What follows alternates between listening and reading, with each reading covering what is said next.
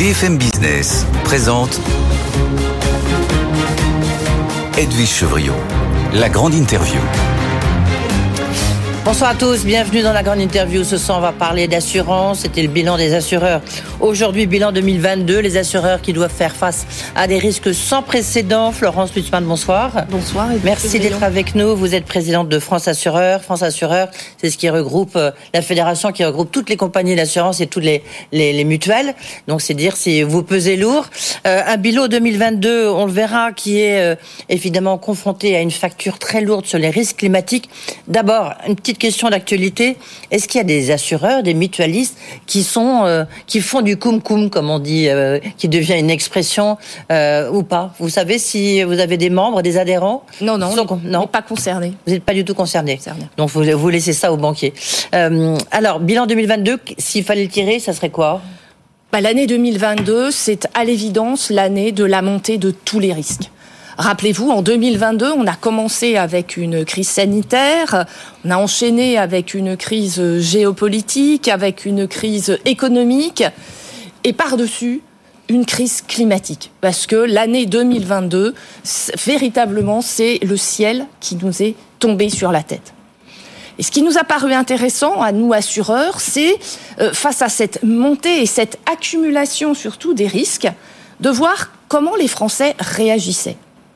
Et ce qui ressort d'une étude très très récente qu'on a publiée euh, ce matin, c'est que 7 à 8 Français se voient aujourd'hui comme vulnérables par rapport à ces différents risques, que ce soit le risque économique, le risque géopolitique ou le risque climatique.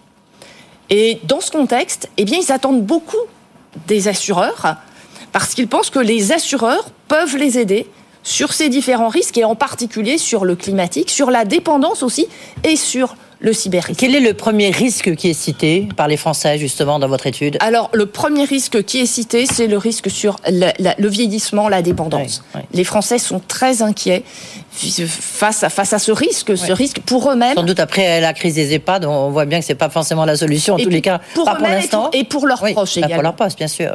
Et mais, ce qui est intéressant, c'est que euh, alors même que le pouvoir d'achat est sous pression depuis euh, plus d'un an maintenant, eh bien, euh, ils n'envisagent pas de ne plus s'assurer. C'est-à-dire que face à l'ensemble de ces risques, eh bien, ils continuent et ils veulent effectivement avoir des contrats qui les protègent contre les conséquences de ces risques. La facture climatique, euh, je le disais, c'est 10 milliards 600 millions. Je crois que c'est euh, pas sans précédent. Je crois qu'il y a 20 ans, il y avait aussi une facture extrêmement lourde. Euh, qu'est-ce qui vous Comment est-ce que vous, ça va se répéter? Enfin, vous me direz, vous ne pouvez pas savoir anticiper. Vous n'êtes pas météorologue, Florence Lussmann.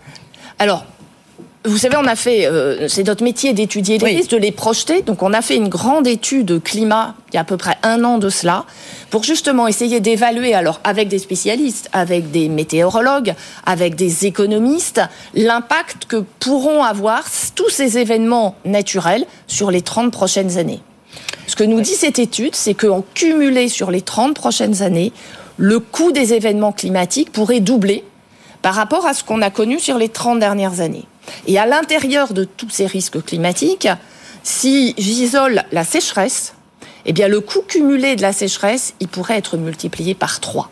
Donc effectivement, je ne peux pas vous prédire le climat en 2023, tout ce que je peux vous dire, c'est qu'effectivement, 2022 alors, est un pic, manifestement, en tout cas, on l'espère, mais quand même indicateur de tendances lourdes, qui sont des tendances que de toute façon, on observe depuis euh, un certain nombre d'années maintenant. Et, enfin, vous venez de le découvrir un peu comme nous, enfin du moins aujourd'hui, mais le plan sécheresse qu'a présenté euh, euh, tout à l'heure le président Emmanuel Macron, est-ce que vous dites au moins c'est déjà une prise de conscience qu'on attendait?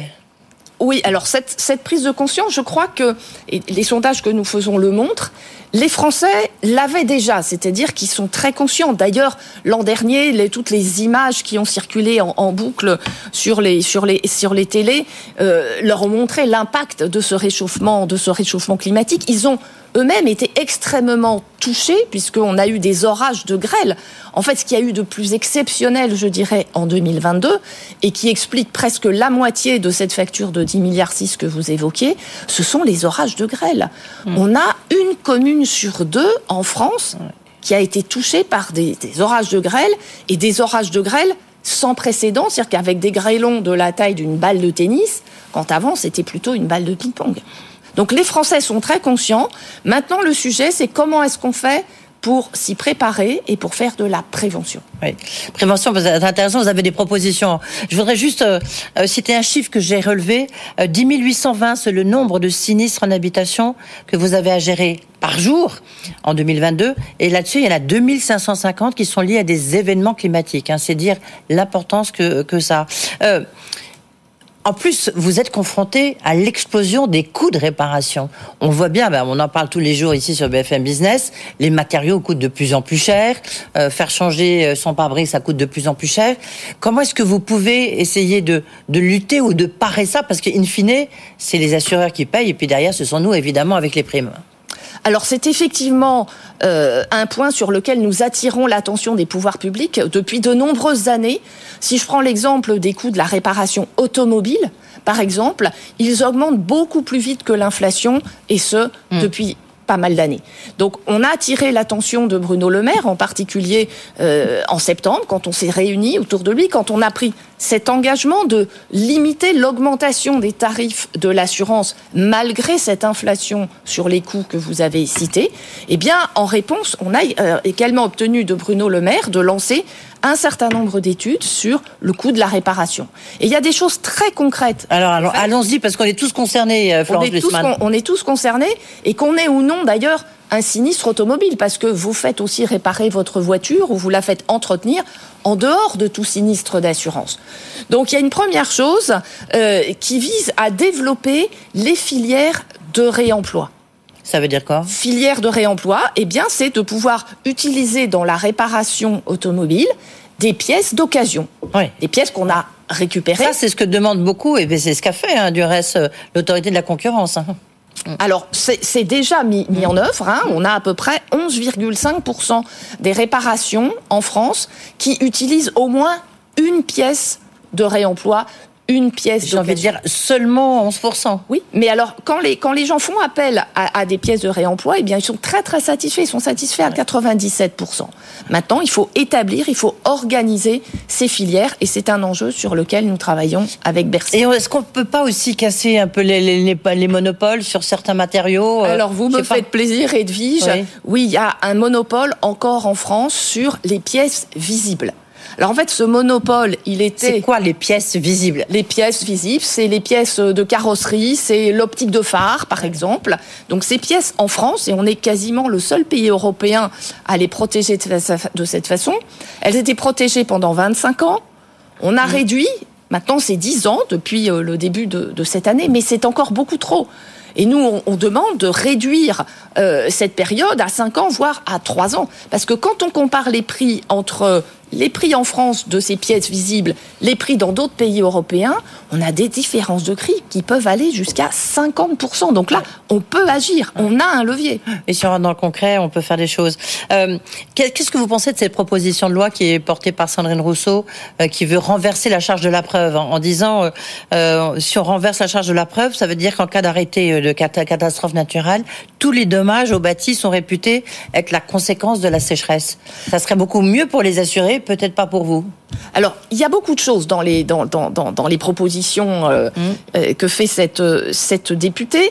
Il y a d'ailleurs un certain nombre de points qui ont déjà été pris, pris en, compte, dans euh, la loi Baudu et, les nouvelles réglementations sur l'indemnisation de la sécheresse. En particulier, le fait que c'est vrai que jusqu'à présent, il y avait parfois euh, un arrêté CatNat qui pouvait euh, couvrir une partie de un trottoir d'une rue, mais pas le trottoir d'en face. Donc il y avait des choses qui quand même choquaient nos concitoyens et qu'ils ne comprenaient pas. Donc il y a, des, il y a un certain nombre d'avancées qui ont déjà finalement été faites.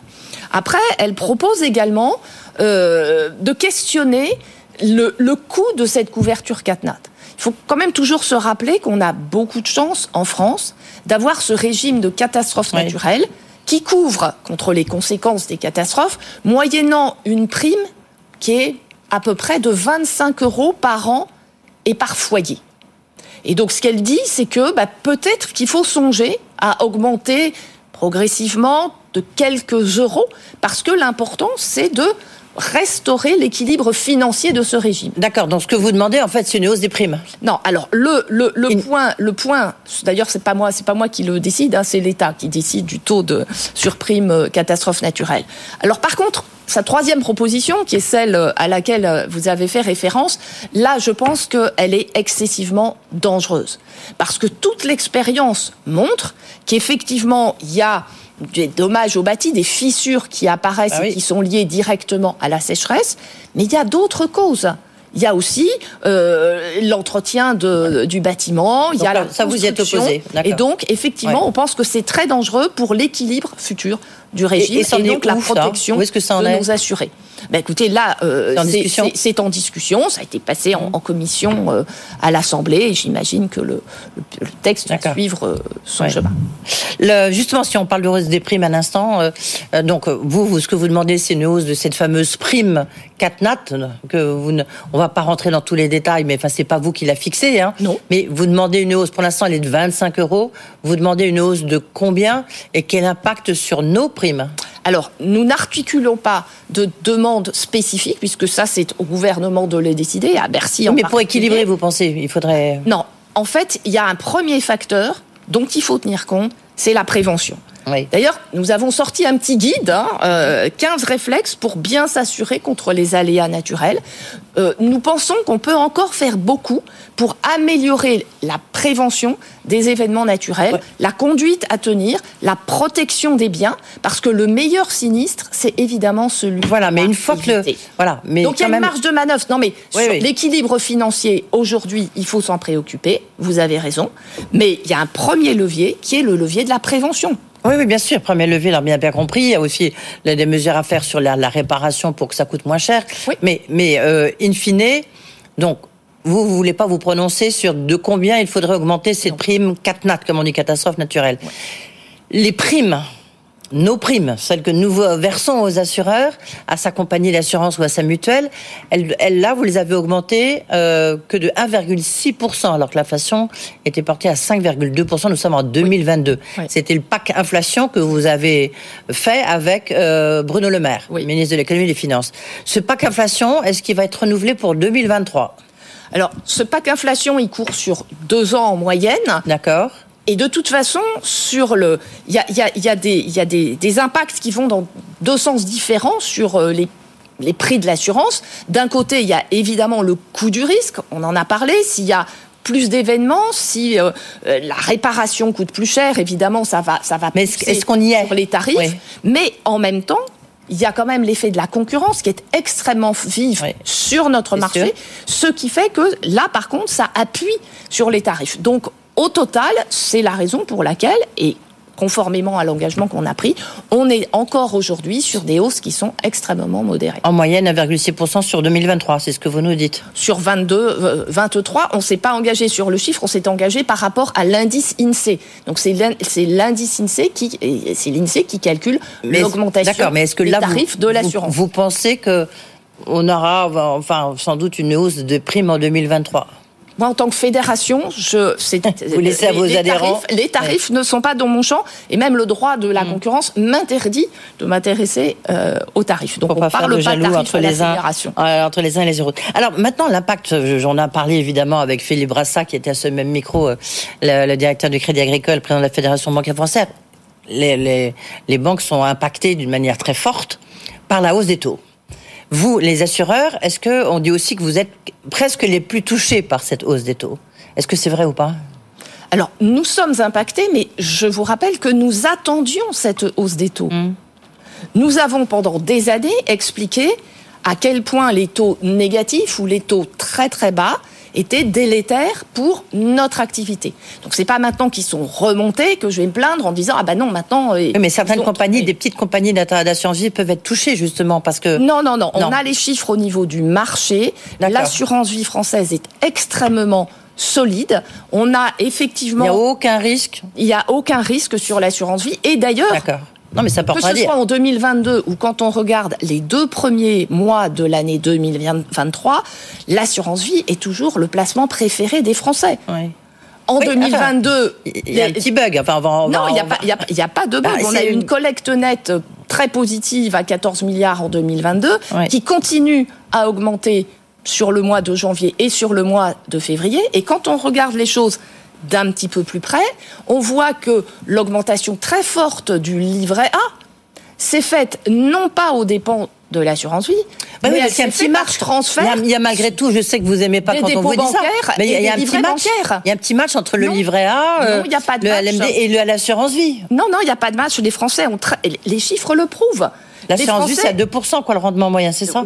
Sur, les, sur, les contrats, sur les contrats en euros, mais la moyenne du livret A sur 2022, c'était 1,4%. Donc, de toute façon, on est, on est au-dessus. Et, moi, je regarde les décisions des Français. Ce qu'on voit, c'est que l'encours et les cotisations ont encore augmenté sur les deux premiers mois, janvier et février, de 2023. Donc la confiance est là, les gens continuent à investir. Maintenant, à côté, ils désinvestissent des dépôts bancaires ou euh, de, de, de, de, livrets bancaires pour les mettre sur, euh, sur le livret A. Et si livret A 3%, là, pour vous, là, pour le coup, c'est un vrai danger. Non, mais après, on verra sur l'année 2023 comment est-ce que euh, quelle est la politique des assureurs en matière de rémunération de l'assurance vie. Mais je vous dis, l'assurance vie est solide. Les ratios de solvabilité sont au plus haut, deux fois et demi l'exigence réglementaire, le marché français de l'assurance vie ah. est robuste. Un, mot sur cette. Euh, il y a une, autre proposition de loi qui s'appelle la loi Husson, euh, qui porte la transférabilité des contrats d'assurance vie justement. Il y avait la, la, transférabilité pour les contrats d'assurance emprunteur. Là, c'est cette fois-ci, c'est sur les contrats d'assurance vie. Vous, euh, en tant que patronne de la fédération, vous criez au loup. Pourquoi? Alors je, réagis très vivement parce que c'est vraiment l'exemple de la fausse bonne idée. Qu'est-ce que ça va avoir comme conséquence? Si les gens peuvent en fait sortir de leur contrat pour resouscrire un autre contrat chez un autre assureur, ça veut dire que la durée moyenne des contrats, qui est aujourd'hui de 13 années, elle va se réduire.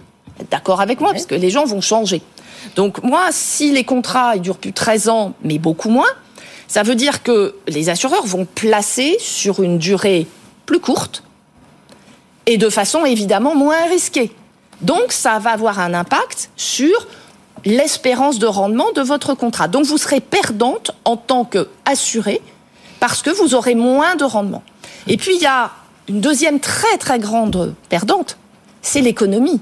Parce qu'aujourd'hui, les assureurs sont les grands financeurs de l'économie des entreprises. 62% de nos placements sont investis à long terme dans les entreprises. C'est ce qui fait fonctionner l'économie. Mais là, c'est pareil.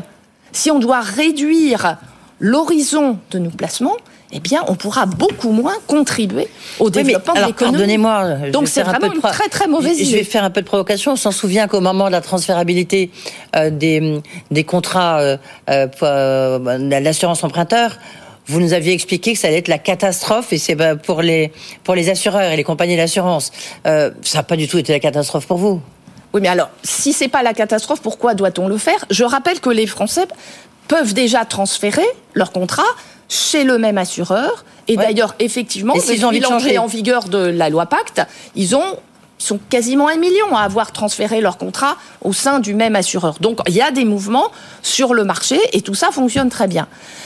Le sujet, c'est que que les gens le fassent de façon exponentielle ou pas, les assureurs seront obligés instantanément d'ajuster leur politique de placement. Parce que sinon, ils se, mettent en risque, vous voyez Donc, à la limite, que les gens le fassent jouer ou pas, les deux effets que je viens de vous décrire, à savoir la baisse du rendement pour les assurés et surtout notre moindre capacité à financer l'économie à long terme, ces deux effets-là moi, je vous les garantis, ils vont se produire. Donc c'est vraiment une très très très mauvaise idée. il nous reste trois minutes juste encore. 2023, ça se présente euh, comment pour pour vous? Là, vous avez fait le bilan 2022, Florence Lutzmann. Comment comment est-ce que vous voyez 2023 ben, 2023, c'est euh, une année qui va euh, poursuivre poursuivre les, les, les tendances de 2022. Donc effectivement, on va être extrêmement vigilant sur la la sinistralité et sur le coût des sinistres parce que l'inflation est encore extrêmement forte. Donc il faut qu'on continue à travailler ce sujet, travailler entre nous, travailler avec